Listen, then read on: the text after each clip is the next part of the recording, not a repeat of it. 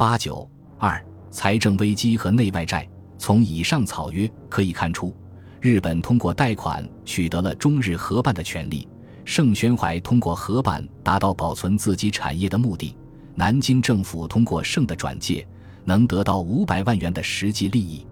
但是这一消息传出后，全国舆论哗然，《民力报》指名道姓的骂盛贼将汉冶萍卖与日本，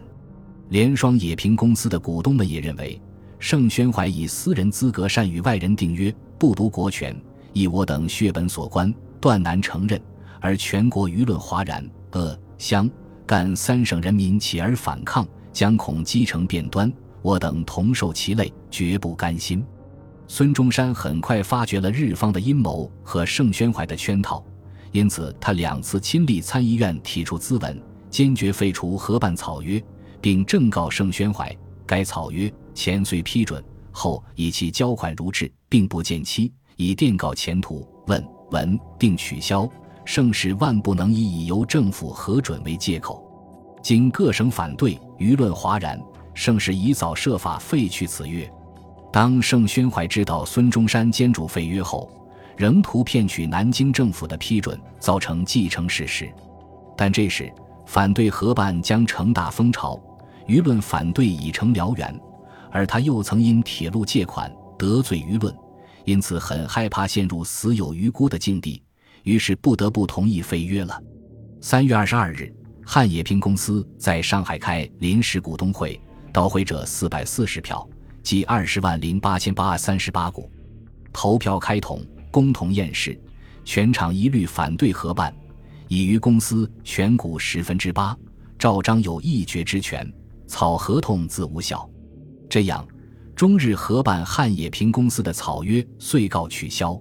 草约虽然取消，但是仍然留下了一个尾巴。此约废后，汉冶平亦不能与他外人合办。汉冶平如欲以厂矿抵押托外国银行代借款项或代收债票，需先进与日本横滨正金银行商办。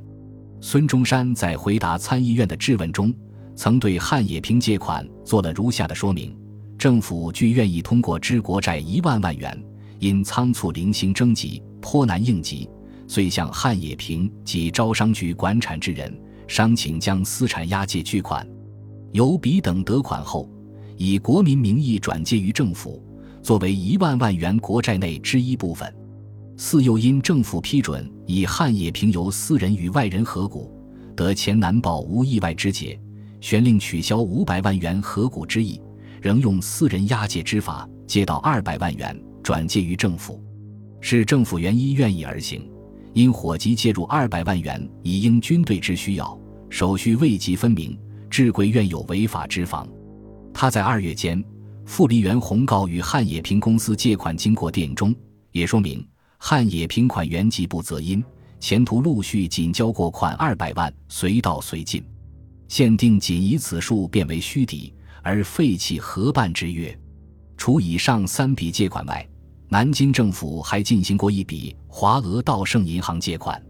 一九一二年二月下旬，孙中山以大总统名义向参议院提出，现拟借华俄道盛银行之款，系无厘息，九期扣，一年期，用中央名义担保，无庸抵押，共借一百五十万镑。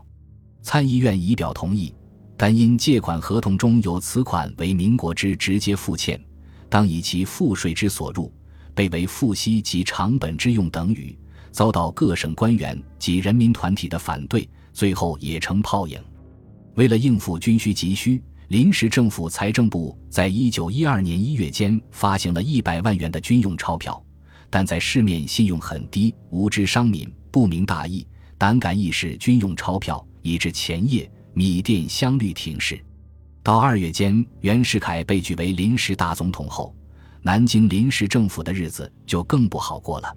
三月二十二日，财政总长陈锦涛在给孙中山陆军部的万记电中说：“自袁举总统后，借款银行皆请与袁直接，